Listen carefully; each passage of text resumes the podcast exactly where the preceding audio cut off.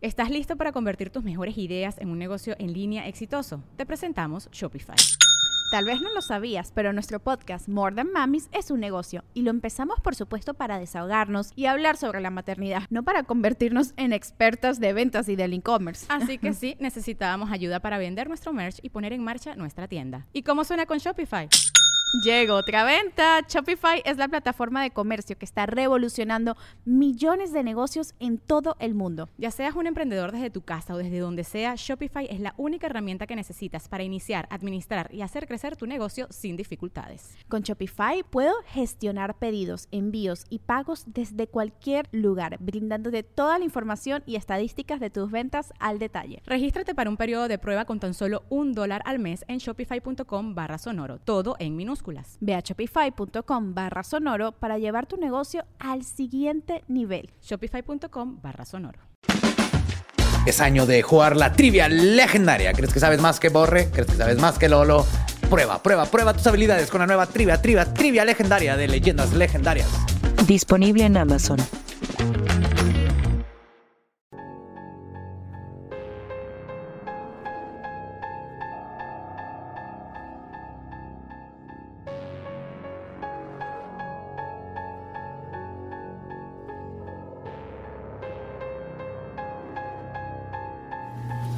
Bienvenidos a Leyendas Legendarias, el podcast en donde cada semana yo, José Antonio Badía, le contaré a Eduardo Espinosa y a un invitado especial casos de crímenes real, fenómenos paranormales o eventos históricos tan peculiares, notorios y fantásticos que se ganaron el título de Leyendas Legendarias. Hola. Hola, ¿cómo estás? Siempre hago el ruido así como que... Y luego se me olvida que estamos en un podcast completamente solos y no hay quien grite. en la silla embrujada, como siempre, nuestro invitado favorito, Coqui. Coqui Suec, ¿cómo estás? ¿Qué chavos? ¿A toda madre? El invitado especial más especial Más de todos. especial de Un placer. todos. Como Siempre es un placer hablar con ustedes de estos temas. ¿De qué vamos a hablar hoy? Hoy vamos a hablar de lo siguiente. ¿Qué es lo siguiente? Entre 1692 y 1693, 20 personas fueron ejecutadas y 200 más arrestadas y torturadas en Salem, Massachusetts. Satanismo, superstición, fanatismo, pánico, pan alucinógeno pueden ser los factores que se asocian con la cacería de brujas más famosa en el continente americano. Les voy a platicar de los juicios de las brujas de Salem. ¿Dijiste pan alucinógeno? Dije pan alucinógeno. No escuché mal. no, no escuchaste mal.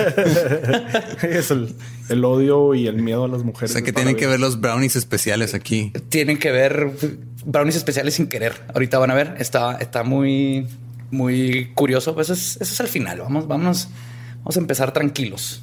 Pero asumo que muchos conocen Salem, el de las brujas, es bien famoso. Se habla en cualquier cosa de brujas. En Sabrina, la bruja adolescente, hablan de Salem. Pero vamos a entrar bien. Sabrina, La ¿cómo se llama la nueva? adolescente. No, la bruja adolescente era la viejita, ¿no? Donde el Sí. gato se hablaba. Esta se llama The Adventures of Sabrina. ¿Sabrina? ¿No más? ¿No más Sabrina?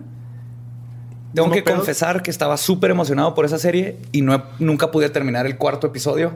Está demasiado CW, este preteen serie de no sé, no pude.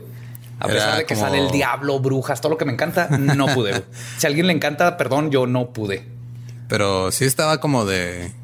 The Chilling Adventures of Sí, sí, pero sí, es- digo, yo no, no la he visto completa. He visto algunos episodios, pero sí hay unos episodios que rayan en lo de, ay, estamos en la prepa y soy una bruja y... Sí.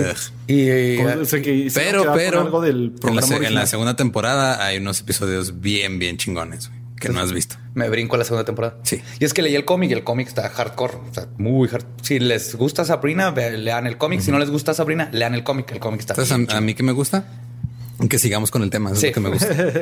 Es, es importante conocer un poco el contexto de la sociedad en donde se dio la cacería. Los puritanos son una facción radical del protestantismo que básicamente creían que la ruptura de Inglaterra con la Iglesia Católica no había sido lo suficientemente fuerte y decidieron llevarlo al extremo. Y eran tan odiosos que ni los ingleses los querían. Así que los mandaban a colonizar las, perdón la redundancia, colonias originales en Estados Unidos. Bueno, todavía no eran Estados Unidos, ¿verdad? Pero eran las 13 colonias. Las 13 colonias. Básicamente eran carne de cañón en lo que se iba civilizando el nuevo mundo para que gente no fanática pudiera ir a vivir ahí y al mismo tiempo se deshacían de ellos de Inglaterra. O sea, era win-win, todo el mundo ganaba, ¿no? Era como una vez escuché en, en, un podcast, de hecho, de mis favoritos, que donde dicen que sí, o sea, pues Estados Unidos se fundó en la libertad de la religión, pero la libertad de la religión original era yo quiero ser libre de profesar una religión todavía más restrictiva que la católica. Que la que sí. No, no, los protestantes se echaron. Ahorita vamos a ver, se echaron. Ah, no, no mames. Entonces, básicamente, los puritanos eran básicamente refugiados religiosos intentando crear una sociedad en el nuevo mundo basada totalmente en la Biblia. Está hmm. cabrón. Los puritanos eran conocidos por tener un dogma muy estricto, un énfasis en estudiar la Biblia todos los días y la educación era la Biblia. No celebraban festividades tradicionales de la Iglesia Católica. Las mujeres no tenían otra función más que procrear y cuidar los aspectos domésticos. Además de que para los puritanos todos eran iguales ante los ojos de Dios, pero no ante los del diablo. Consideraban que las mujeres eran más débiles, débiles y sexosas y era muy fácil que cayeran en la tentación del diablo, ya que su falla más grande por ser mujeres es que siempre quieren obtener más conocimientos y sabiduría como Eva. Entonces, esa es su falla número uno para ellos. El cerebro chiquito. el cerebro básicamente, chiquito que quiere saber más. o sea, básicamente su falla es que quieren ser personas. Quieren educarse y conocer cosas. Sí, tu falla como mujer es que hablas. ¿Qué te parece si no hablas y te pones a cuidar mis aspectos? Y, usa la escoba no para volar, para barrer. Ese era un punto. Para los puritanos, el diablo, los demonios y la brujería eran algo común y algo con lo que tenías que estar en constante cuidado de que no te sedujera. Otro aspecto muy perturbador psicológicamente para los creyentes es que creían que su destino estaba predestinado por Dios. Esto quería decir que si te ibas a ir al infierno, no había nada que pudieras hacer al respecto. Te ibas a ir porque te, ibas, a, ir. Por más que vivieras una vida libre de pecado, si Dios te quería hacer pecar a última instancia para que te fueras fuego del averno, no importaba qué tan pura y bondadosa vida tuviste, al final de cuentas no dependía de ti si te ibas a ir al cielo o no. Imagínense una vida de esta gente donde. Entonces, Dios es Luis Miguel. Sí, te vas cuando yo, porque yo quiero que te vayas a la hora que yo quiera, te detengo.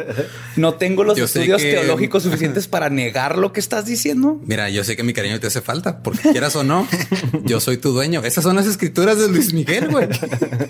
Versículo 3, capítulo 32. Luis Miguel, el sol. ¿Estamos seguros que la pirámide del sol no es de él? No, no sabemos. ¿Ves? No hay forma de comprobar. la mayoría de estos refugiados llegaron a Nueva Inglaterra, donde formaron la villa de Salem, ahora Danver, y el pueblo de Salem, ahora Salem, en Massachusetts. Siempre hubo pedos en Salem. Se peleaban por líneas territoriales, terrenos para gasnar, vecinos chismosos, etc. Y básicamente igual que ahorita. Pero con la diferencia de que el fanatismo puritano iba a terminar convirtiendo problemas de vecinos en ejecuciones públicas. Como ahorita. Como, ahorita. Ahora son pedos de pandillas. Sí. Estamos hablando de Salem, no Ecatepec. Nomás recordándole a nuestros los que nos están escuchando. Si creen, si tenemos dos o tres fans de Ecatepec y los amamos. Sí. Y tememos por sus vidas. Repórtense, repórtense, por favor. cada semana. hay que mandar, es que mandarles mensaje cada semana. oye, ¿Todo bien? todo bien, todo bien. Que no dejen de poner likes. Ándale así. Ah, déjenos saber que están vivos poniéndole like.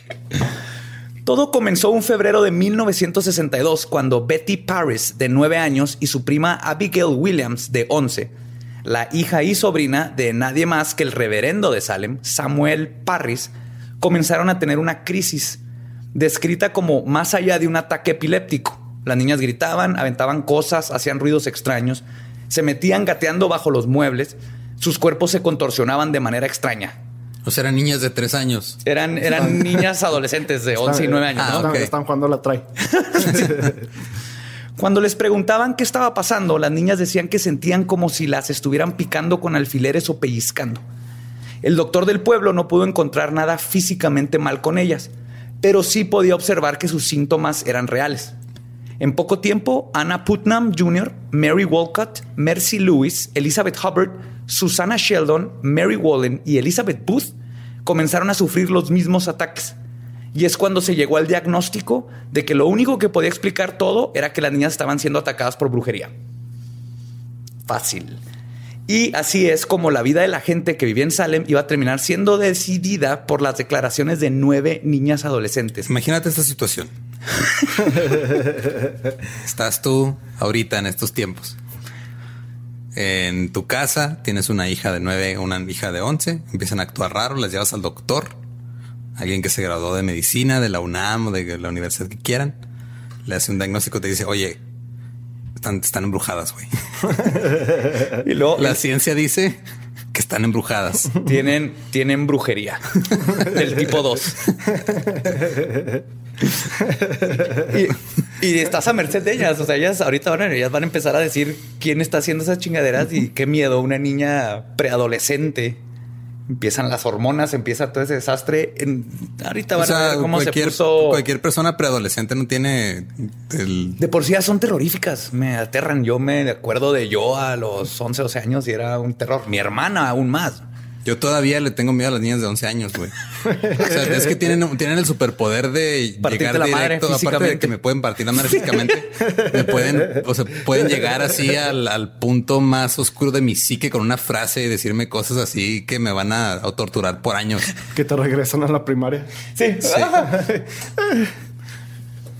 Ya, ah, perdón, no me quedé. Ya que se sabía que las niñas estaban siendo manipuladas y atacadas por una o varias brujas, los padres las llevaron con, el juez a poner la denuncia, porque así se hacían las cosas antes. Llegan al Sí, entonces, después de la UNAM te vas al ajá. juzgado. Vengo a interponer una, una demanda, por favor. Viene por favor aquí la forma 666A y 666B. Sí. Las niñas comenzaron a apuntar sus dedos a las brujas que las estaban atormentando, ya que decían que se les aparecían en sus sueños y recámaras en forma de espectro para atormentarlas y seducirlas hacia el mundo de Satanás. La primera en ser nombrada, nombrada fue Tituba, la nana y sirvienta de Betty Paris. Perdón, pero sí tiene nombre de bruja. Tituba, oh, sí. de hecho era esclava de Samuel Paris, que fue comprada en 1680, originaria, originaria de Barbados. Aunque algunos especulan que pudo haber sido oriunda de Venezuela y lo llegó a Barbados y luego ya se la llevaron. Lo que sí era seguro es que no era ni inglesa ni puritana. Tituba tenía conocimientos de brujería de sus ancestros y cultura y solía contarle historias a las niñas sobre el diablo, hechizos, brujas, además de enseñarles sobre pociones y magia. Eran como historias que les contaba, como si ahorita le contabas a un niño historias de terror para asustarlos en la noche y todo esto. No, recuerda que no ser blanco o blanca era, Era automáticamente. Ajá. Eras malo. Sí. Además de Tituba, las niñas señalaron a Sarah Good, una mujer pordiosera que había perdido su fortuna cuando quedó viuda y quien dependía de la bondad de sus vecinos para sobrevivir. Además de parecer una bruja físicamente, los puritanos la acusaban de no seguir lo- los lineamientos de la iglesia. La tercera mujer que formaría parte de las primeras acusadas por las afligidas fue Sarah Osborne. No tiene relación con, ¿Conoció Osborne? con Ozzy Osbourne. Ok. Una afluente mujer dentro de la sociedad puritana, quien también era mal vista por la sociedad de Salem, porque después de enviudar se casó con uno de sus sirvientes, el irlandés Alexander Osborne. Pero lo que más tenía molestos a los puritanos es que rompió con las normas sociales del pueblo cuando osó, a pesar de estar casada y de tener dos hijos var- varones, dijo yo voy a ser la que va a estar a cargo de los 150 acres de la propiedad. Sí, Una mujer con una mujer. Y encargándose los negocios familiares. Y con un ¿Cómo gingy. te atreves a emprender, bruja? Y si, fue- si fuera poco, tenía muchos años que no iba a misa los domingos por cuestiones laborales, pues se la pasaba vendiendo terrenos y haciendo negocios, además de que tenía unos problemas de salud. Pero como pueden ver, hay un patrón muy marcado con las tres primeras mujeres acusadas. Una era foránea, la otra era pobre y la otra quería ser emprendedora. Era una mujer eran- independiente Ajá, que eran- mantenía al esposo. Y básicamente eran parías dentro de la sociedad puritana. Y es justo lo que los historiadores apuntan rápidamente cuando hablan de estos tres casos. Pero también podemos cuestionar si fueron acusadas por ser diferentes o si eran diferentes por ser brujas empoderadas e inteligentes. Pam, pam, pam. Yo voy por la primera. De cualquier manera. Sin Con duda. que sí. sin duda, sin duda. De cualquier manera, las órdenes de aprehensión fueron ejecutadas por los magistrados locales John Hawthorne y Jonathan Corwin, junto con órdenes de cateo, y las tres mujeres fueron arrestadas. Otro contexto importante que hay que saber sobre estos tiempos es cómo funcionaban las cortes de ley. Y si creen que el sistema mexicano es malo, lo va a redimir. Básicamente, el acusado no tenía casi derecho a réplica y su función era contestar, sí o no a lo que los acusadores tenían sobre él. Lo que te decían. 99% del tiempo el acusador tenía la razón sin importar lo que dijera el acusado. Eres bruja. No, solo una bruja diría que no es bruja. Es bruja. Sí, literal, casi, casi. Ahorita van a ver.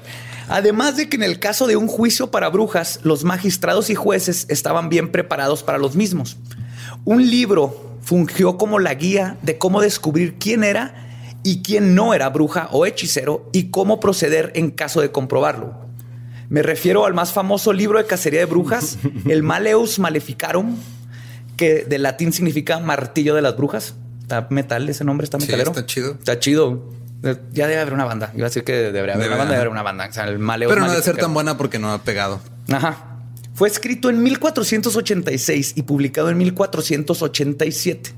Era la primera fuente para consultar sobre la historia y naturaleza de la brujería y el satanismo. Este libro, predilecto por la Santa Inquisición española, fue escrito por Heinrich Kramer, el monje dominico e inquisidor, emputado porque lo corrieron de la ciudad de Innsbruck cuando no pudo comprobar que Elena Scheuberin había utilizado brujería para matar al caballero noble Georg Spies, quien había sido acusado de crímenes. Y nada más este libro es responsable de por lo menos 60 mil muertes en Europa. 60 mil muertes en muertes, Europa. Nomás este libro. Es, es de lo peor que se ha escrito después de Mein Kampf y el... imagínate si... El Maleus. Si así nos fue cuando Hitler se hizo pintor frustrado, imagínate si hubiera sido Thor frustrado, güey. Hmm. En otro ejemplo más de masculinidad tóxica, Kramer emputado con su ego lastimado, escribió el Maleus Maleficarum, que se convertiría en el bestseller de sus tiempos. El único libro que se vendía más que este era la Biblia. El Maleus contiene una exhaustiva lista de ejemplos de brujería, técnicas de interrogación y ejecución de brujas. Se divide principalmente en tres secciones. La primera examina el concepto de la brujería, qué es, etcétera. La segunda habla de casos específicos. Malísima. La segunda habla de casos específicos y las cosas específicas que hacen las brujas para seducir a nuevas brujas al mundo de Sabrina. Y la tercera parte es la parte legal que trata de cómo debe ser el proceso de enjuiciamiento. Porque aún así el libro está escrito de una forma, parece está leyendo una constitución, así teológica y legalmente está wow. ¿En, cuál de las tres partes viene que una mujer no debe decir que no? En 100%. es que me, frencionó, es bruja. Te aseguro que con el Maleus puedes, puedes mandar a quemar a alguien ahí. Y no podemos hablar de los juicios de brujería de Salem sin hablar del Maleus, quien definitivamente fue uno de los protagonistas de esta historia.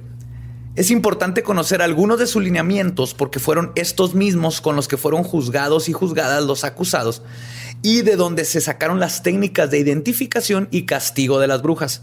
Además, de que conocer el Maleus nos ayuda a entender la mentalidad en esos tiempos hacia las brujas y las mujeres en general, porque como vamos a ver, el problema eran más las mujeres que sí, porque por algo se llama la historia es conocida como las brujas de Salem, y no como los y las brujas, los brujos y las brujas de Salem. Ahí te va. Para empezar, todas las brujas eran consideradas satánicas. La verdadera naturaleza de las brujas como curanderas, parteras, creadoras de medicina, conocedoras de la naturaleza, gurús, impartidoras de sabiduría, guías espirituales, sabias señoras que guiaban a la humanidad a tener una vida espiritual en conexión con su entorno. No, eso no, existía. Satanismo. Todas las brujas eran aliadas del amo de la oscuridad. Sus poderes provenían de Satanás, quien era el que le daba sus poderes, y todas, todas las brujas tenían sexos con Satán. Todo el tiempo. Todo. Siempre estaba traumado Kramer con la sexualidad femenina. Porque según el Maleus, las mujeres están obsesionadas con el sexo y con tal de saciar su lujuria se acuestan con lo que sea. Especialmente Eso no es demonios. cierto. Especialmente Si demonios. se acostaran con lo que sea, yo, bueno, mejor me callo. Yo me di cuenta que Este güey viene con todo de que su mamá lo vestía como mujer. O... debe traer eso más. eh, el Maleus lo escribió un virgen de 60 años emputado con que era virgen y ninguna mujer lo O sea, pelaba. este güey es el primer incel, básicamente. Sí, sí, sí, total. No, se ve que no conocía ni la anatomía femenina. Sí, o si ni no cómo saben qué son los incels, por favor, búsquenlo así. Incel son in- Y NCL. Ajá. Ajá, Célibes por célibes involuntarios. involuntario. O sea, célibes porque, o sea, si fuera cierto que se acuestan con cualquiera, te digo, a No mí me hubiera ido mejor y a ellos no estarían ahí sufriendo. Todo comienza con el pacto. En la segunda parte del Malius, pregunta 1, capítulo 2, dice, ellas se entregan a Satanás alma y cuerpo para siempre. Después se decide el término del contrato, ya sea mensual o anual, donde el diablo le dará a la bruja todos los poderes que quiera durante ese periodo a cambio de que la bruja haga cosas malas. ¿En qué momento Satanás in- involucra papeleo en todo esto? O sea, Es el Coppel original, pero más buena onda. güey. Cada mínimo te dan poderes bien chidos. güey. Pero esto no siempre funciona, ya que como Kramer cuenta en el libro, una vez una bruja hizo un pacto por siete años, sin intereses, asumo. Pero después de solo seis años, Dios todo misericordioso se apiadó de ella e hizo que la descubrieran para que la torturaran y la quemaran viva y así tal vez lograr salvar su alma. Entonces no siempre te, culpe, te cumple Satanás los años que se supone que te había dicho. ok. Hay una, digo, no por spoilearte, pero ah, hay unos que llegan en, en la segunda temporada de Sabrina a hacer algo parecido. ¿A matar mujeres? Ah, ¿A salvar brujas? A salvar brujas, entre comillas. Ah, ok. Y hago mucho hincapié en las brujas y no tanto en los hechiceros o brujos, porque aunque sí se creía que existían, el Melum nos enseña que son la minoría, porque como Kramer explica en la primera parte, pregunta 6 del Melum, cito, la inferioridad natural de la mujer eh, a comparación del hombre, Todavía sabía que vamos a empezar horrible. no, güey. déjame repito, la inferioridad natural de la mujer a comparación del hombre la hace más susceptible a convertirse en brujas. El pensamiento de Kramer y de la iglesia en general era que cuando una mujer piensa sola, piensa en el mal. Son más crédulas y por eso son fáciles de corromper. Además, como el diablo, lo que quieren es más brujas a su servicio. Y como las mujeres tienen lenguas resbaladizas, las hace incapaces de encubrir de otras mujeres que son cosas malvadas y lo que hacen. Ay, güey. O sea, son chismosas. Eso sí es cierto. Pero cómo, todos somos chismosos, güey. Es de las Sí, cosas sí, más chidas del mundo. Todo güey. mundo, todo mundo Ay, le güey. encanta. Todos tenemos lenguas resbaladizas. Y de hecho, Pero, si eres o sea- hombre y tu lengua no sabes resbalarla bien, échale ganas. Ajá. Te voy a estar diciendo, es que las mujeres son inferiores y hablan mucho y se esconden así sus brebajes de, de bruja en la, en la vagina porque ahí tienen espacio. Nosotros solo los hombres no tenemos donde ¿Tienes guardar las espacio? Y no cosas. se acuestan conmigo. Ajá. Miren, eh, eh, sé que está cabrón la misoginia en lo que dije, pero no es nada. Y es importante, neta, que comprendamos la mentalidad misógina, no solo de Kramer, sino de las instituciones religiosas y por ende de la mayoría de los hombres y por ende de las instituciones jurídicas que mandaron a la hoguera y a la horca a tantas mujeres. El sexo débil era considerado inherentemente malvado desde Eva. Kramer pone en consideración lo siguiente. Veamos su postura, su forma de caminar, sus hábitos de vanidad. Son Espérate, mentirosas. eso suena a letra de cumbia. Ahí va el nuevo hit de cumbia reggaetón. Veamos su postura, su forma, Forma de caminar. su saben vanidad. Son mentirosas por naturaleza. Son mentirosas por naturaleza y su función es llevar al hombre por el mal camino. Los matan lentamente vaciando sus bolsas, o sea, testículos, y consumiendo su fuerza. Digo, este vato cree que cada vez que eyaculas te vas muriendo. Pues hay relaciones Ah, en que las sí, que pero se vale la pena, ¿no? Ajá, sí. Vas a morir contento. Ajá. Es que este güey nunca se había exprimido. No, pobre, estaba sufriendo. Se nota el odio y la ignorancia. Y ya establecido el prejuicio contra las mujeres en general, brujas o no, ahora veamos lo que dice la ley sobre cómo saber quién puede ser una bruja. O sea, todas las mujeres. Un factor claro de que alguien es una bruja es que tiene un familiar. no un familiar de familia, un familiar. familiar de- El gato de Ajá. Salem, la bruja adolescente, es un Familiar. familiar. De hecho, de- siempre está raro que no hay un término en latín, en español, más que familiar, y se oye raro. Que se decía que eran demonios que tomaban la forma de cualquier animal, un perro, un gato, un pájaro. De hecho, esto llevó a la persecución de muchísimas mujeres y hombres por el solo hecho de tener una mascota. O que pasar una liebre o un sapo por enfrente de tu casa era suficiente para que te acusaran de ser bruja. Sí, la fauna que estaba en contra tuya. Y para alimentar a sus familiares, las brujas tenían lo que se llama la teta de la bruja. San Agustín lo descubrió. Si alguien le La reza a San teta Agustín, de la la teta de la bruja, que es un pezón paranormal. Ese es el término. Es el término correcto, es San Agustín, camán. Un pezón paranormal. No se encuentra, güey. ¿Dónde está? Pues pasa el- Así, donde va el tercer ojo. esa espinilla que te sale una y otra vez, güey, es tu pezón paranormal, güey. Deja de picarla. güey. Puede tomar la forma de un lunar, una verruga, una mancha en la piel, básicamente cualquier imperfección cutánea. güey. Ese es el pezón paranormal y y de ahí alimentan yo, a sus. Yo tengo uno en el brazo, mira, tengo ahí un. Sí, tengo uno en la cara. A mí me acaban de quemar el pinche brazo que traía una cicatriz. Oigan, hablando de mascotas, según el Malum, también es común que las brujas roben penes y las guarden en un nido de pájaro en un árbol donde les dan de comer avena y maíz. De ahí viene que le digan pajarito al pene. Yo creo que sí. Viene en el Malius, parte 1, pregunta 19. Por eso me decía mi abuela así de súbete el, el cierre, súbete la bragueta, se te va a salir No volando la tu pajarito.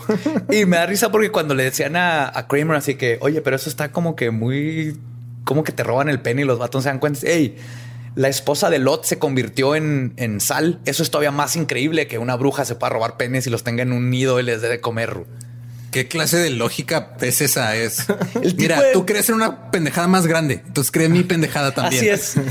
Porque de hecho, todas estas pendejas no se les olviden que era considerado verdadero, era, era ciencia, Sí, sí, era era. ley, era la forma de pensar del día a día. Otras pruebas que utilizaban era la de leer una oración a Dios. Si la persona no sabía leer porque era analfabeta, era bruja. Si se equivocaba una sola vez, era bruja. Si la leía perfectamente, el diablo le ayudó a leerla bien y era bruja. Entonces, ¿qué tenías que hacer? ¿Sabértela de memoria?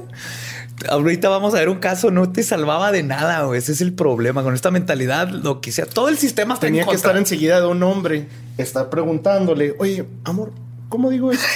sí, y que el hombre te diera la, la salida. También hacían que la bruja tocara a su víctima. Si ésta dejaba de sentir los achaques producidos por la atacante, pues era bruja. Y quizás el más famoso era la prueba del agua. Según las creencias de esos tiempos, el agua, siendo pura, rechaza a las brujas que son malignas. Ergo, amarraban a la acusada, muy comúnmente el dedo pulgar de la mano con el del pie en cruzado, y la aventaban al agua. Si el agua la rechazaba, o sea, si flotaba, entonces era culpable. Si se ahogaba, era inocente y ya estaba Y ya se liberada y estaba con Dios. Ajá.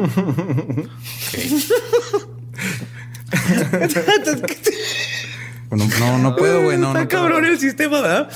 No, Güey, todo ok. esto está muy mal. Ya sabemos cómo identificar una bruja. güey. Tiene vagina. Básicamente. Sí, es lo que aprendí. güey. Lo que sigue es el proceso de enjuiciamiento en el que el Maleus Teba es bastante específico. Primero, el ser acusado es lo que comienza el juicio. Fin. O sea, yo digo, Lolo es un brujo, te vas a juicio inmediatamente. Y ahora eres tú contra mí. Tú contra mi palabra con estas reglas que te estoy diciendo. Ok. Ok. Kramer sí advierte que es peligroso llamar a un enemigo del acusado a testificar en su contra. Obviamente, porque puede dar testimonio falso. No, y luego también estamos hablando de un tiempo que, ah, yo soy juez. Y, Ah, o sí. sea, no, no, no había la educación nomás. Ah, yo, yo trabajé con esta persona que era juez. Ah, ya estamos aquí. Yo soy. Yo soy el bueno. Yo, soy el bueno, yo soy el sheriff, yo soy el, el- dentista, el- el- peluquero, La doctor. persona más blanca, más grande. Y... Con la mejor peluca. Ah. Sí, Sus gorros sí están chingones. Yo sí quiero un gorro de puritano. Con el cinto. ¿En sí el cinto? cierto, sí. Como Pharrell. Ajá. Sí, para que no se les vaya a caer para arriba. el- sea, si creen estas mamadas que el gorro se les caiga para arriba, no creo que sea algo. Pero Entonces, Kramer sí dice no, cuidado con poner a alguien que obviamente tiene una enemistad con alguien porque puede ser falso el testimonio.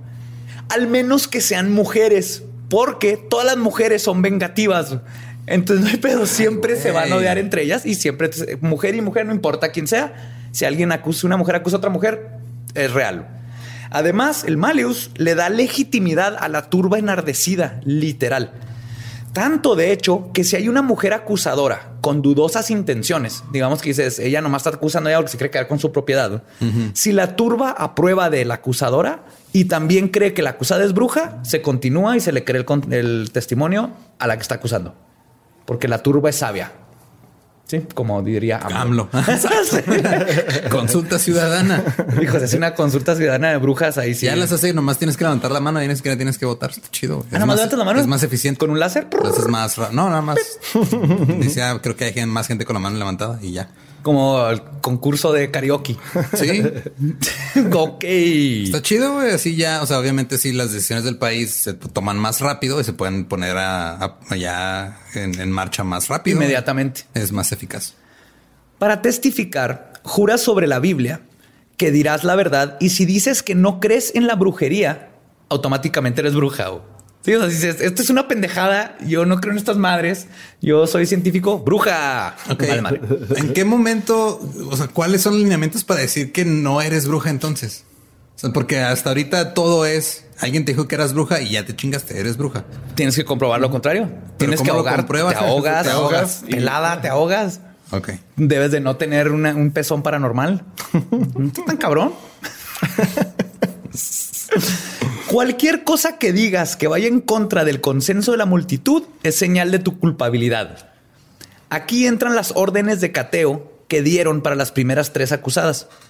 Porque lo que sigue en un juicio es investigar la casa de la bruja para buscar evidencia. Aquí se buscan puppets, que son como muñecas de vudú. No Es que la muñeca de vudú es este, más africana y todo eso. Acá le decían puppets. Ollas para hacer brebajes, que básicamente eran ollas. O sea, no, no tenías una olla en la casa, güey. No, Encontré, no, una vajilla, encontré una vajilla y una batería de cocina, es bruja. es bruja. güey. Animales, libros extraños, velas, cualquier cosa que ayude a comprobar que la acusada está en liga con el diablo. Sí. No tenían electricidad. A huevo iban a tener velas en sus casas. Y una vez examina la casa, se procede al caso. O sea, sí había como que un proceso. Es lo Pero que el proceso estaba mal. cagado. Horrible, güey. De hecho, las llevaban a la casa y las, las amarraban a una tabla, güey. Porque no debían de tocar en su casa porque podían agarrar más poder. Porque su casa de ahí tenían el poder y iban amarradas porque que no fueran a robarse algún artefacto que les diera más poder.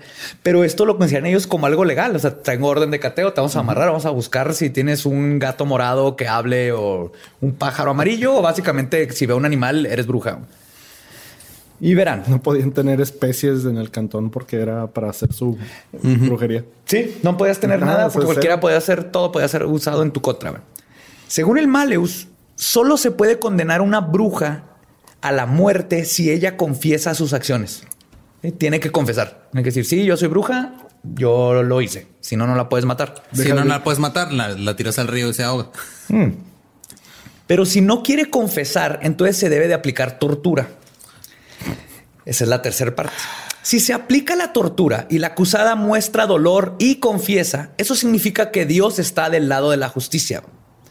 Al menos de que Dios obligue al demonio a dejar de ayudar a la bruja y entonces la bruja aguante la tortura y también es señal de que es culpable porque quiere decir que Dios te traicionó. Una- Ya cuando llegaste al punto de tortura está cabrón, que va a ser siempre, porque ya cuando te acusaron vas a decir que no eres bruja porque si no te matan, que te va a llevar a la tortura. Entonces, este era un proceso que se repetía y era legal. No, no me digas, este, no, de seguro no las encueraban y no dejaban a otras mujeres en el. Ah, sí. Bueno, ahorita vamos a llegar a la parte de la encuerada y el, el bikini wax.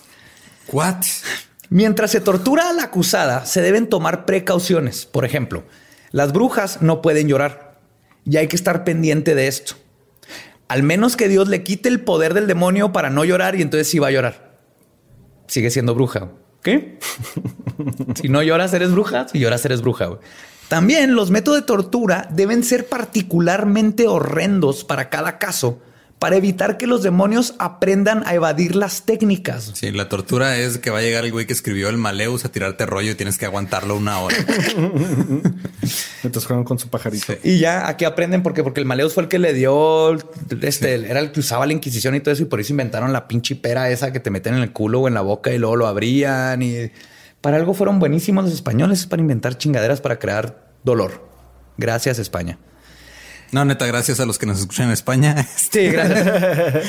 que ahorita ya más ya son sex toys. Los museos de la tortura. Sí, antes lo hacían para torturar, ahora los compras. Los haces de látex y oh, hola. Ajá. Las y los acusados deben ser desnudados y rasurados de todo el vello del cuerpo para evitar que escondan artefactos mágicos. No sé qué. Bueno, no, era, era pelo setentero antes. Era de, o sea, ni siquiera de los 70. De 1700. 1770. haber estado así. Parecían rastas. Tenías patillas entre las piernas, ¿no? O sea, el pelo, el pelo púbico te hacía patillas aquí en la entrepierna. Con, con eso hacían su ropa para el invierno. Sí, de hecho, no, o sea, tejían sus tangas de su propio vello público. Una vez desnudos, se deben buscar las marcas del demonio, como las tetas de la bruja. En caso de encontrar una, se le entierra una aguja, ya que el pezón paranormal es incapaz de sentir dolor. Es que pezón paranormal es la mejor combinación de dos palabras que ha habido en del mundo. Camisa con eso. Voy a tatuar un pezón. Voy a, empezar a decir que mi lunar del brazo es mi pezón paranormal. Ahí le doy lechita a mi a tu familiar. A mi familiar. Pero si llegan a sentir dolor es porque lo más probable es que Dios hizo que el demonio las traicionara y por eso sintieron la aguja y eran brujas de todas formas. O sea, todo tiene una forma de justificar que es una bruja siempre. Y es justamente con esta reglas y mentalidad con la que estaban siendo juzgadas Sarah Good, Sarah Goodman, este, Sarah Osborne y Tituba. Las primeras dos se pronunciaron inocentes, pero las acusaciones de las niñas eran pruebas contundentes. Y no ayudaba el hecho de que en las transcripciones del juicio, de hecho, describen cómo cuando una de las acusadas hablaba, las niñas comenzaban con sus ataques. Se ponían raras, empezaban a gritar, se caían, se convulsionaban. O si la acusaba, la acusada se tocaba el cachete, digamos que estaba hablando, todas las niñas hacían lo mismo en unísono. La acusada movía la cabeza, todas movían la cabeza. La, imitaban, estas nuevas nueve niñas todo gritaban cuando hablaba. Entonces, muchas niñas cagapalos, ¿qué están haciendo? Totalmente. Pero, pero peor aún es que en la corte era permitido lo que se llaman testigos espectrales. Este era un término legal. Testigos eran los que cuando llamabas al estrado un fantasma. Básicamente, que básicamente lo que era es que las niñas contaban cómo algunas de las brujas las visitaban de noche para atormentarlas y lo que las niñas decían que los espectros hablaban era admisible como evidencia por parte del espectro. O sea, las niñas hablaban por parte del espectro y se consideraba así. Ah, el espectro dice que ella lo mandó, ¿no? Y era totalmente admisible. Ahí está en todos los récords de la corte. Están en los show notes. Pueden leer los. Ajá. Ajá.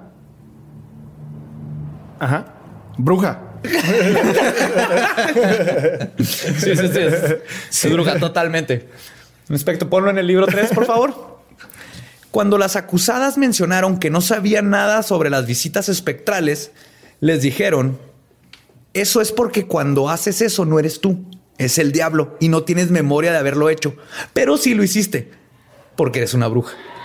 Sí, entonces aunque lo negaran, eh, no es tu pedo.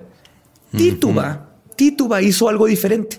Cuando le preguntaron si era bruja, contestó Simón. Digo, sí, soy bruja. Yo vi al diablo. Era un señor alto, vestido de negro, cabello blanco. Y me dijo que si no lo ayudaba iba a lastimar a las niñas. Y me forzó a firmar su libro para pactar con él. Pero Tituba dio un dato más que destrozó internamente a la comunidad de Salem. Dijo que al firmar el libro vio los nombres de las brujas a su servicio que están viviendo en Salem. mencionó a las dos Saras, pero dijo que había nueve nombres más que no alcanzó a leer. Y el pánico se desató. Cualquiera podría ser una bruja. Y ahora Tituba se ofreció a ser informante para ayudarlos. Entonces se convierte de acusada a informante. a informante, protegida. Seguía siendo una bruja, pero le servía más viva diciéndoles qué hacer. Les, eh, les, de hecho, les enseñó cómo hacer un pastel de bruja, que es donde echas los miados del afectado y haces un pastel con los miados y luego se los das de comer a un perro. Y el perro, como es el familiar de la bruja, va a ir y va a platicar y va a decir quién es la bruja.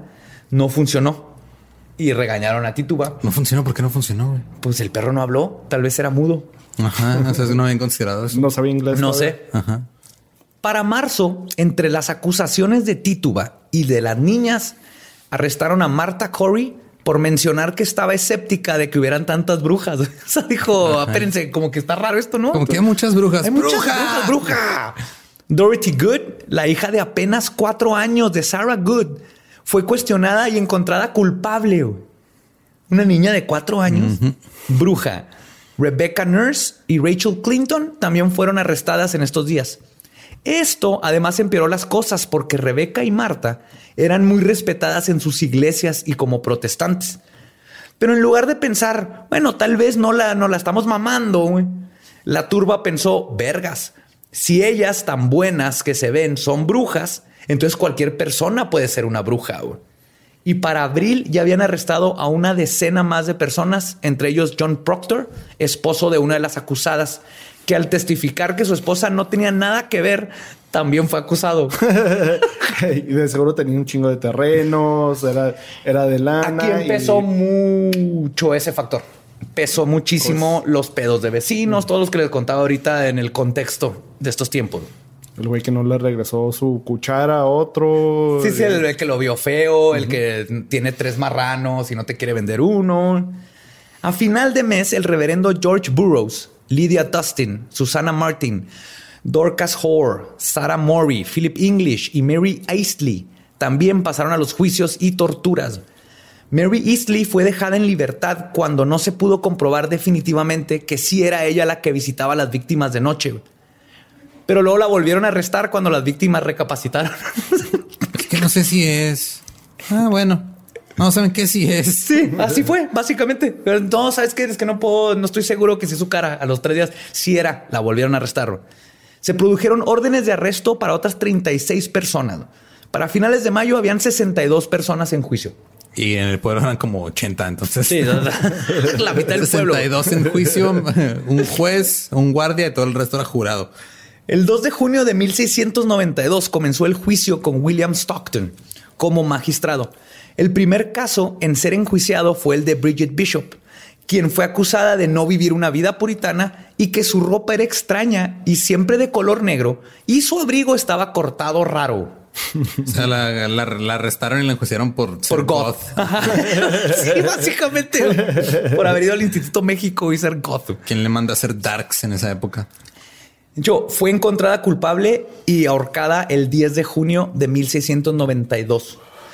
Algo curioso, eh, la brujería, como es satanismo, es eh, te- eres, culp- eres culpable de ser de herejía y el castigo es que te quemen. Eso se hacía en Europa inmediatamente. Pero como los puritanos eran ingleses, la ley inglesa lo que dice es, sí, tú eres una bruja, pero lo que hiciste fue legal. O sea, da- el- golpeaste a alguien, dañaste a alguien, mataste el ganado de alguien. Es un crimen común.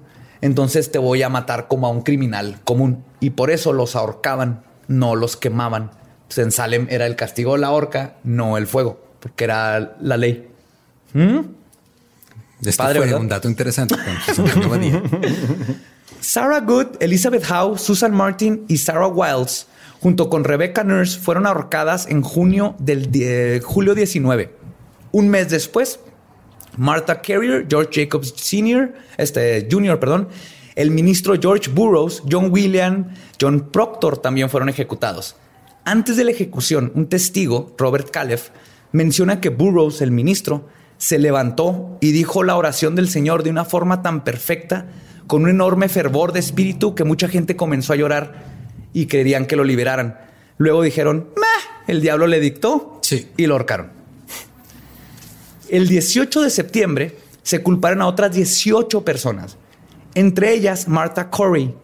Su esposo Giles Corey al principio creía que las acusaciones eran ciertas. Ok, y el vato vio una oportunidad y dijo, sí, huevo, Sí, esa oh. pinche bruja. Claro que es bien bruja, no mames. No. Esto cambió cuando él también fue arrestado por brujería. No. no, siempre no, no. Karma. Eh, Corey no era un extraño en la corte. En 1676 había sido enjuiciado por matar a golpes a uno de sus esclavos porque se comió unas de sus manzanas. Pues, ¿cómo? Solamente lo murió. Sí, igual que Dios, ¿no? Hay un pedo ahí con gente y, y las manzanas. güey. Ajá, es religioso. Pues solamente lo multaron por el cargo de uso de fuerza irrazonable güey, y lo dejaron ir. Pero mató a alguien. Mató a un pato, a un esclavo a palazos, pero no es Ah, es legal que- corregirlo. Sí, en esos tiempos también Ajá. ni los esclavos Pero ni las mujeres la eran personas para ellos. mentalidad, güey, mató un esclavo, no hay pedo, pagó una multa. güey. Ah, pero eres bruja, ahora sí valiste verga. Si era su propiedad y Ajá, le puedes pegar. O sea, el crimen es, ups, le pegaste más, ups. Era su propiedad. Es como si ahorita te enjuiciaran porque tú quebraste tu propia ventana tratando de limpiarla. güey. Ajá, porque me enojé con la ventana porque se comió mi manzana. y la maté. güey. Cuando llega a corte por ser acusado de ser un hechicero, se rehusó a declararse culpable o inocente. Según las leyes inglesas, no puedes enjuiciar a alguien si no se declara de una o la otra. Lo que lo llevó a ser torturado con la técnica de, a ver si me sale en francés, penfot et du, penfot et du. Castigo fuerte y forzoso. ¿Qué? te creemos. Créanme. Se escribe peine forte et dure. Que consiste en amarrar a la persona en el piso boca arriba, ponerle una madera en el pecho y luego ir poniendo piedras de gran tamaño una por una sobre la tabla hasta que el torturado confiese o muera. En este caso, Corey, de 71 años, aguantó dos días esta tortura aplicada por el sheriff George Corwin.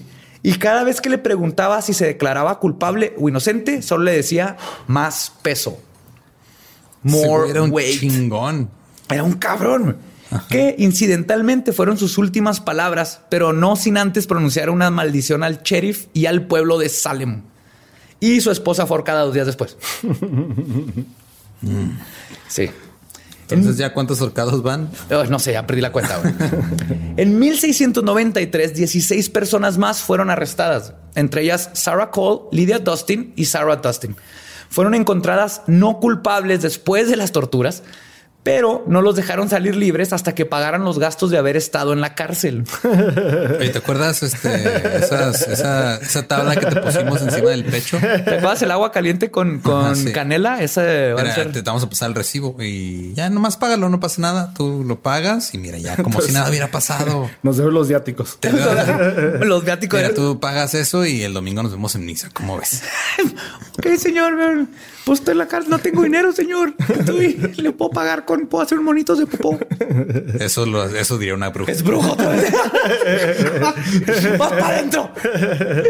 Bueno, Lydia Dustin se murió en prisión antes de poder conseguir el dinero para salir. A pesar de ser inocente. El último juicio se llevó a cabo en mayo de 1693, a un año del pánico. 200 personas habían sido enjuiciadas y torturadas, 19 de ellas ahorcadas. Un hombre de la tercera edad fue aplastado con piedras y muchas otras murieron en prisión esperando su veredicto o porque no sobrevivieron la tortura. La tortura. sí, Pero pues, la, la- la tercera edad en estos tiempos era como 35. De hecho, ese vato de 71 para, es, Sí. es como tener Lo hubieran, lo 40, hubieran- ¿no? lo hubieran, Ahorita, en- güey. lo hubieran enjuiciado porque no mames, es brujo porque está vivo todavía. ¿Cómo tienes 71? ¿Estás aguantando eso, cabrón? Ajá. Ajá. Es que cada vez que mataba a uno de sus esclavos los, los absorbía como. Era, era, era Highlander. Highlander. En mil- Experiencias noventeras con Coqui Sweck. En 1711, la corte declaró que los juicios se hicieron de forma ilegal y se limpió el nombre de los acusados, además de darle una compensación monetaria a los herederos. Y no fue hasta 1900. Ah, mira, con ese dinero hubiera sacado a la cárcel a mi hermana. A mi hermanita. Ya no tengo papá, La que se ni murió tías, No, y ni- luego, no es como si la de la, la- ah, pues que pagué con servicio a la comunidad. No, o sea, no, no podía trabajar de todos modos. No, porque- no puedes porque trabajar. porque no era vato. se chingaron familias enteras y luego empezaban esto que tú dices, o sea, me gusta ese terreno, acusó a este, los hermanos caen todos, luego el terreno ya está libre y se convirtió en un O sea, en la próxima reunión familiar, cuando se empiecen a pelear por los terrenos, acá su, tu papá con sus tíos, acusen a de brujería. búscale el pezón Búscale el pezón Pezón paranormal. paranormal. y limpiaron el nombre, les dieron una compensación y no fue hasta 1957, güey, casi 250 años después, que Massachusetts se disculpó públicamente por los juicios. Tardó 250 años en decir, eh, si no la mamamos. Pues perdón, este, hace unos años, como ustedes saben, eh, pues quemamos, digo, no quemamos gente porque no somos de Europa, pero los ahorcamos. los ahorcamos. Y no le pusimos pues, piedras y ahogamos a unas, pero porque eran inocentes. Pero perdón. No Están está, con Dios. este, Todos están con Dios. Todos están con Dios. Todo bien, todo bien. Saben que estamos pasando por una, una etapa muy rara en nuestra historia, entonces todo queda en el pasado, ¿verdad? Todo chido, gracias. No, bye bye. Vámonos a juego de los Celtics. A de los Celtics de Boston. Los juicios de las brujas de Salem son un claro ejemplo de lo que una turba enardecida con pánico, miedo, fanatismo y mucha misoginia pueden hacer. Además, existen teorías contemporáneas de que los ¿De- de- ataques de qué? contemporáneas Ah, de que los ataques de las niñas fueron causadas por ergotismo convulsivo, que es cuando comes pan contaminado por un hongo de nombre Claviceps purpurea, una sustancia natural de donde se deriva el LSD. Aquí entra el pan. Hay científicos que creen que el pedo con las niñas era que el, el pan que hacían antes era un rye y era común que se contaminara de esta bacteria y básicamente estaban teniendo un mal trip las niñas. y ahí empezó todo el desmadre, lo cual es un poco raro porque es el único lugar donde pasaron estas cosas. Si fuera tan común y pasar en mucho pan, hubiera sido como que algo conocido en Europa en todos lados, ¿no? Que la gente estuviera comiendo un chingo de pan mágico. Pan contaminado. Con Sí. LSD hubieran inventado el rave en los 1400. Pero hubo un caso también este de, de estas que les llaman histeria en masa, que era gente que empezó a bailar y no podía dejar de bailar. Hasta que se murieron. A lo mejor se inventaron el rave en esas, en esas épocas. con- De ahí salió el IDM. El EDM. sí.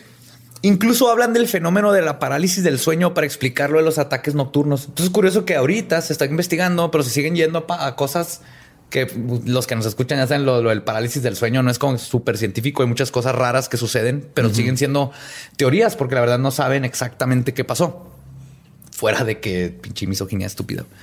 Pero hay un par de cosas que sucedieron que tal vez apuntan a que algo más pasó en este periodo, algo verdaderamente paranormal. Por ejemplo, Sarah Woods maldijo al juez en turno diciéndole que si le quitaba la vida, Dios lo iba a hacer tragar sangre. El juez murió unos años después ahogado en su propia sangre mientras dormía, de una hemorragia que salió de la nada. Yo me imaginaba una muerte mucho más fea. ¿Que ahogado con sangre? Sí. Sí, pero está épica porque la cantaste. Sí. Yeah. Otra maldición promulgada fue la de Giles Corey hacia el pueblo de Salem y el sheriff Corwin. ¿Se acuerdan? Cuando Sí. le estaban poniendo las piedras. Giles se le apareció al sheriff Corwin antes de que éste muriera, porque dijo, se me apareció, lo vi. Murió de una enfermedad extraña de la sangre. Y ahí va lo curioso. Todos los sheriffs que le siguieron o se murieron de la misma enfermedad o tenían que renunciar por la misma enfermedad rara de sangre. Si no han visto Stand Y del corazón. Ahí, ahí, ahí De ahí viene. Esto se acabó hasta que cambiaron la oficina del sheriff a Middleton. Y es cuando dejaron de morirse todos los sheriffs hasta 1991. En 1991. Por No. fin se acabó esa línea de esa maldición. Además, en 1914, la gente de Salem vio el fantasma de Giles en el cementerio, justo antes de que comenzara el gran fuego de Salem, que destruyó 1.376 casas y dejó a 18.000 personas sin hogar y sin trabajo. Un fuego que comenzaría en el Cerro de la Horca, el lugar donde se hicieron las ejecuciones del 92 y 93. ¿no? Es- esa maldición de Salem está peculiar. Tenemos que aceptar, está peculiar. Pues sí, está peculiar, pero yo no, yo me quedé pensando en, o sea, a lo mejor donde estaba antes la oficina del sheriff había algo raro ahí que no podían, Es lo primero que pensé yo también. o sea, había cobalto 60 ahí, güey, en, en la oficina del sheriff también. Pero fíjate, cuando pienso en las cosas es, pero a final de cuentas, sea, ¿quién dice que una maldición tiene que ser algo de que, oh, paranormalmente te, un demonio te ahorca y nadie lo vio? La maldición es que te vaya mal y les fue mal, ¿no? Si la maldición fue a sacar una espora que mataba a todos los que estaban en la oficina, Sí, funcionó. Buen Sí, punto. Si la maldición es quiero que este vato se muera y luego le da un ataque al corazón, aunque tenga 50 años, es pues le dio un ataque al corazón, no funcionó la maldición. Así es como yo veo. Yo no creo que es, es algo espontáneo que de repente te cae un rayo. Puede ser algo como un hongo por no usar bien el cloro. O porque gente le empezó a cagar en su pinche, en su trigo para hacer su pan y En su ergot. se enfermaron. Pero lo más curioso de todo para mí es que la única mujer que aceptó ser bruja, Tituba, salió libre, se casó con otro esclavo, un nativo americano que era su novio de años, y se fueron de Salem para vivir en total libertad, sin, con cero consecuencias. Y no puedo evitar pensar si Tituba en realidad era una bruja, como dijo, y todo fue un plan orquestado para castigar a sus opresores, lograse hacer libre y destruir la comunidad de Salem dentro de todo, porque fue la única que salió así completamente libre. Y lo más preocupante de todo, lo que da miedo, es que esto fue hace 325 años. La gente era ignorante y también la ley y la ciencia. Pero Pero vimos básicamente lo mismo en el pánico satánico en pleno siglo XX. Nomás eran menos orcas y más pederastía. Pero la gente y esa mentalidad de que el diablo controla a las personas y quiere brujas y ahí esto sigue existiendo aún cuando hay videojuegos. es que el diablo está cabrón, güey. Es insaciable. Quiere coger con todo mundo. No, las tiempo. mujeres quieren coger con el diablo y el diablo te da pezones paranormales y te ayuda a hacer pastelitos de bruja. Ajá. Pastel de bruja. y te hace flotar. Está bien chido ese poder, güey. No te puedes ahogar si eres bruja. güey. Al menos que te encuentre un puritano, entonces vas a valer madre. Eh, sí te conté la, la historia que me platicaron de cómo ahuyentar a una bruja, ¿verdad? No. Ah, sí. Cuando andaba ya de visita, visitando familia allá en la Ciudad de México y me estaban platicando, ¿no? Pues que por ahí, por el, el área del desierto de los leones, que pues es un área donde pues, está el, un convento muy famoso, ahí vas y el tour está bien chido, está bien bonito el lugar y todo, pero todavía tienen ciertas creencias de pueblo y que, o sea, de repente pues, todavía ves a señoras que ponen las tijeras en la ventana y cosas Eso así. funciona, ¿eh? Eso también es creencia de ciudad. Ok. El punto. Tijeras, ¿qué, qué tijeras? Pones tijeras en la ventana para ahuyentar brujas y todo eso. Sí, porque no, no tienen, o sea, a las brujas Porque, les no saben, aterran, porque les, no saben usar las tijeras. les aterran las manualidades a las brujas, güey. O sea, Es que hay muchas brujas. mira, este, no sé si sabías, no sé si sabías, pero cuando el programa de cositas estaba al aire, la incidencia de brujería bajó bien cabrón en México. Las ahuyenta. Y la mayoría son zurdas y no pueden agarrar bien las tijeras. Entonces, ¡ah! las. Pero lo que iba fue que me estaban platicando que una, una técnica para ahuyentar a una bruja es te quitas tu sombrero, lo atraviesas con una aguja, te orinas en él y se lo avientas a la bruja y la bruja se queda paralizada. Claro, eso funciona creo que con hasta con osos. Porque obviamente te quedas así, a ver, ese güey, primero que nada traía una aguja en su pantalón. Trae gorro, güey. Se quitó el sombrero, lo atravesó, lo mío me lo aventó. ¿Qué pedo? Es la técnica del Maleus de confundir. Entonces, la- lo, que, la- lo que quiero llegar es de que si alguien más comparte esta creencia o la ha escuchado, por favor díganme, porque ya lo he preguntado a mucha gente y creo que mi prima se la inventó, güey. Sí. Somos, o sea, eso, todo ese pedo toma tiempo. O sea, una. sí, ¿Cómo sí. llegaron a ese tiempo? No, así, primero vamos. Va, morra. Espérame. Espérame, voy a. O sea, Cagué en un sombrero, le eché 10 pesos, se lo aventé una bruja. No funcionó. Ok, no es cagar. pero todavía no te van a hacer Prueba y error, prueba y error. Prueba de error. Ahora lo, lo vamos a mearle, eh, gritarle cosas de, en francés y luego lo ponemos abajo de la cama. No, no funcionó. Y ahí eventualmente llegamos con meados, aguja, a aventarlo Sombrero. a la bruja. Ah, rima. Meados, aguja, aventarlos a la bruja.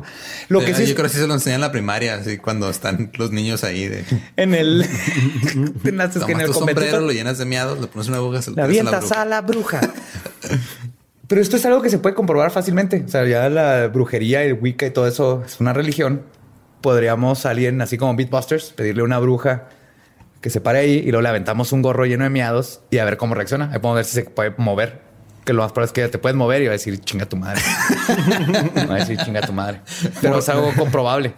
Amigas Ghost de, Ghost de Juárez, há- háganos el, Si alguien, el favor. si alguien quiere ayudarnos en hacer un Meatbusters brujas, sale Edition, nos dicen. Honestamente creo que la pasarían mejor haciendo eso que en, en el 90% de citas que les salgan en Tinder. Así que mejor que vengan con nosotros. Mínimo con nosotros ya saben desde antes que va a haber miados de por medio. Sí, así va a ser. Y es por la ciencia. Y una que otra caguama. eh, Ah, sí, siempre van a haber caguamas. Eso es de a fuerzas. Pues esos fueron los juicios de las brujas de Salem. Ahora conocen la historia que es más. Lo más triste es la que es misoginia y cómo se creía. Y aparte que mucho de eso todavía sigue. O sea, se ha pasado con la La religión. misoginia todavía sigue en estos tiempos. Y ya ven de dónde viene. Mande.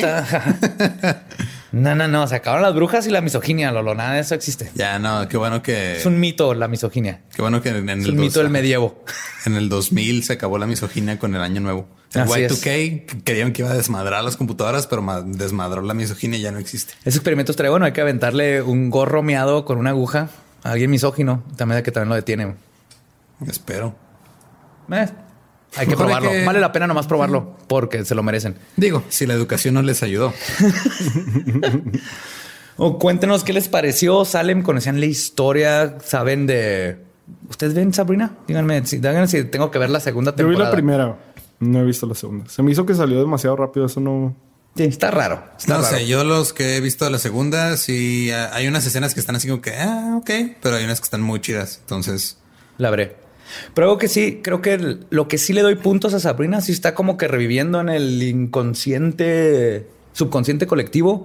Es esta idea cuando describí a las brujas al principio que eran gurús, eran parteras, eran las, la- las meras meras de la medicina. sí, era- estamos regresando a eso. De eran hecho, como las curanderas del, Sí. o sea, de la tribu. Así les decían. O sea, es como lo que se me hace raro es como, o sea, otra vez también pinche misoginia. Al chamán, si lo levantas así como que el chamán es el sabio y es el chingón, que es el equivalente de la bruja en, en las tribus antiguas. y de hecho era más abajo que la bruja. Ajá. Porque el ¿Estás chamán, el ¿estás chamán era diciendo que todas las doctoras son brujas? vaya? Técnicamente deberían, ajá. Doctora, y, y la cosa es que vamos a cambiar el término bruja por algo positivo. O sea, el- una bruja es esta persona sabia y como mujer que son mucho más sabias que nosotros los hombres estamos bien pendejos. ¿no? Y por Sí, eso, Mira, tú habla por ti, güey. por eso los- las brujas estaban bien chingonas. El chamón era como el plomero del universo. Plomero del- Ajá. Se comía hongos y luego como que veía que, que iba a pasar y lo iba con la bruja o la, la- la matriarca y le decía, güey, viene invierno, viene todo esto. Y la matriarca en su sabiduría natural decía, vamos a hacer esto y lo otro. ¿Estás hablando de Jimi Hendrix y Janis Joplin? Esa es la relación, haz de cuenta. Y el punto es que nos quitaron todo eso. Porque no nomás a las mujeres, sino nos jodieron a los hombres con todo esto. Los hombres llegaron y "Oh, vamos a todo eso es satánico, todo eso es brujería, es malo. Y ahorita está regresando. Y eso se me hace bien padre, porque el descubrir, descubrir la bruja que eres, hombre o mujer, es, es regresar a esa naturaleza que tenemos. A mí se me hace bien chido empezar a romper con todos esos estereotipos y más que nada con esa misoginia que nos metieron de religión, especialmente en México desde niños. Cuando te casas, güey, todavía te dicen, tú mujer tienes que servir al hombre, es tu función. Eva. O sea, Deja de ser curiosa. ¿qué, más podríamos estar, qué más avanzada podría estar la raza humana güey? si hubiéramos, si los hombres hubieran todo tiempo hubieran visto a las mujeres como sus Superiores. Ah, imagínate qué chingón hubiera estado La- eso. la- la net- o sea, no, no, no superiores, pero equals. este, Como Sí. sus, ajá. Sí, como- iguales. como ellas, ellas hacen estas cosas. iguales. yo hago estas cosas, sí. No, Sí, y o dejar- sea, de que te- uf, tienes tu idea y no robársela, que me imagino que ha de pasar hasta la fecha un chingo, güey. Y que gobiernen. Los hombres son bien así de tengo el pene más grande que tú, vamos a pelearnos. A mujeres más de vamos a echarnos un café, platicar qué está pasando, qué es lo mejor para todos. Vamos, por eso la- las sociedades antiguas eran matriarcales, porque de aparte todos los hombres era de güey, yo vine de ese útero. Esa es la magia verdadera, viene de la- ellas pueden dar vida. Yo nomás tengo unas lagartijitas en mi pene que escupo, eso es todo. Dejo manchas por los Ajá. calcetines y en el cuarto de vez en cuando. Sí, somos bien primitivos. Estamos hechos para que los lobos no se coman a las mujeres. Esa es, esa es nuestra primera función. Y ya no tenemos lobos, entonces ya no servimos para mucho. Ajá. Entonces hay que seguir haciendo podcasts. Seguimos haciendo podcast hablando de brujas. Brujas, nueva cosa les debería ser. Vamos a cambiarlo a algo positivo, decir que es bruja. Y pues nos vemos el próximo. Nos vemos, sigo diciendo. Nos escuchamos el próximo. Ven, ¿Ves, ves cómo estás Episodio. comprobando que los hombres estamos bien pendejos con? Pendejísimo. Y igual, síganos, síganos escuchando. Gracias. Suscríbanse, díganle a sus amigos, pásenselo a todo mundo. El- también díganos temas. Seguimos agarrando. Estén pendientes cuando tengamos dudas de qué tema poner. Siempre vamos a poner ahí cositas. Y síganos en todo. Díganle a sus amigos. Síganos sus en, parientes. en las redes, síganos en Spotify, suscríbanse en, en iTunes, en cualquier aplicación de podcast, Google Podcast, en YouTube, en iBox, en Todo. bah, no sé, lo que sea. Ya hay cualquier queja o cosa bonita que nos quieran decir en Instagram, Facebook, donde quieran. Y en el grupo de fans legendarios de leyendas legendarias. Sí, Ahí van a ver los memes antes que todos los demás. Eso es, por eso es bueno estar ahí. así es. Así que hashtag yo soy bruja. Nos vemos. Otra vez, güey. Oímos el próximo episodio.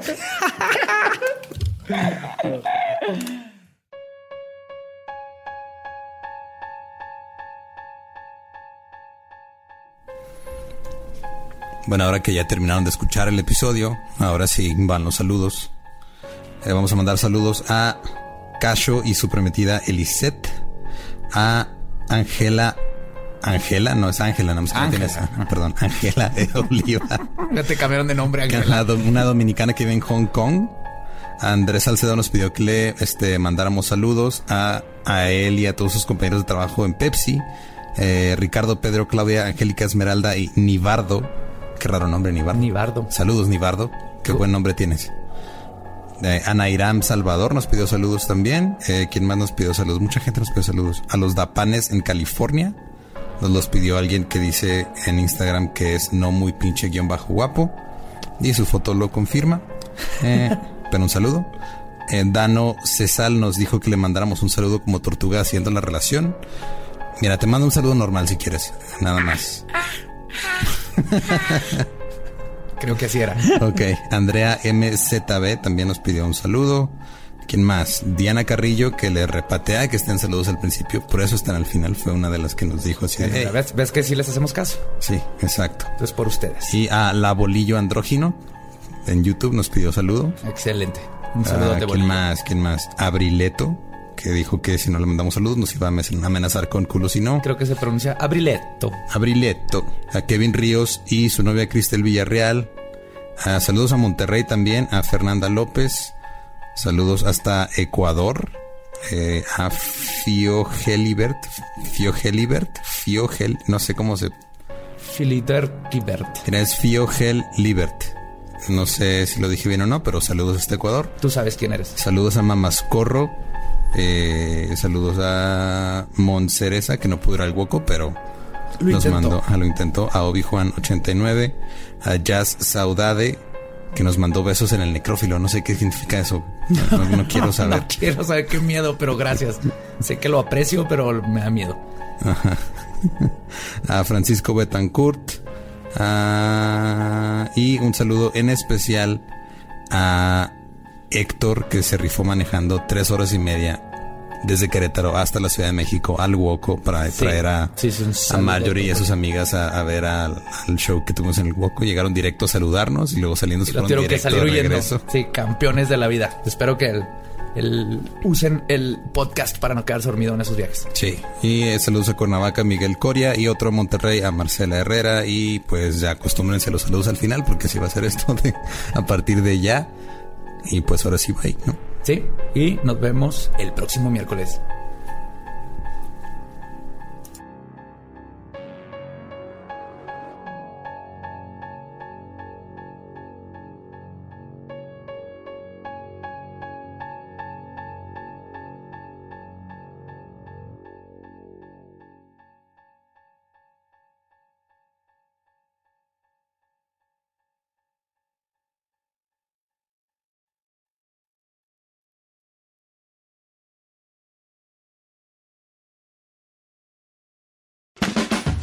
Es año de jugar la trivia legendaria. ¿Crees que sabes más que Borre? ¿Crees que sabes más que Lolo? Prueba, prueba, prueba tus habilidades con la nueva trivia, trivia, trivia legendaria de leyendas legendarias. Disponible en Amazon. ¿Estás listo para convertir tus mejores ideas en un negocio en línea exitoso? Te presentamos Shopify.